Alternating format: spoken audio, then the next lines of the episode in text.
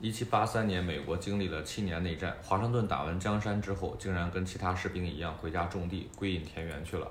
军队里有一个叫刘易斯·尼可拉的野心家上校，很不理解华盛顿的行为，直接给华盛顿写信，劝他在军队的支持下自封为国王。尼可拉的来信令华盛顿十分震惊，他立刻提笔给上校写了一封回信，信上说：“我专心地阅读了你给我的意见书，结果令我震惊不已。国王专制者这些字眼对我来说是莫大的耻辱。”先生，你告诉我，军队中存在着如你所表示那种见解，这给我带来了痛苦和不安。这比战争中所发生的任何事情都令我感受深刻。我十分憎恶，也十分蔑视这种观点。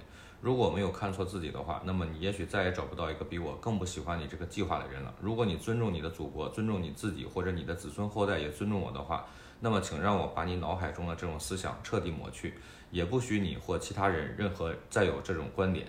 被美国人称为国父的华盛顿，其开明其伟大，可谓至今无人相背。那么，美国人为什么不崇拜华盛顿呢？这是因为美国人信仰基督。一七八九年四月三十号，华盛顿手按圣经宣誓完的头句话就是“上帝保佑我”。此后，这句话成为美国总统就职宣誓的一个惯例。美国虽然是一个虔诚的基督教国家，但并没有被宗教狂人冲昏头脑。宗教自由、政教分离政策是他的治国方针之一。在美国信仰面前，堵死了普通人成为圣人的可能。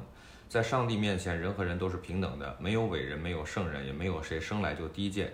耶稣门徒在传道时都会谦卑地告诉世世人：“我和你们是一样的，都是普通人。任何人的权利都不应该被轻视，任何人的知识都不可自居高贵。有信仰和无信仰什么区别呢？”无信仰的人自己爱当先知，把自己包装成无所不通；无信仰之人崇拜权力，贪图名利；有信仰的相反，谦虚博爱，崇尚个人奋斗，蔑视权威。无信仰的行为规则是丛林法则，弱肉强食；有信仰是人人平等，依法行事。这就是在美国为什么没有特权的根本原因。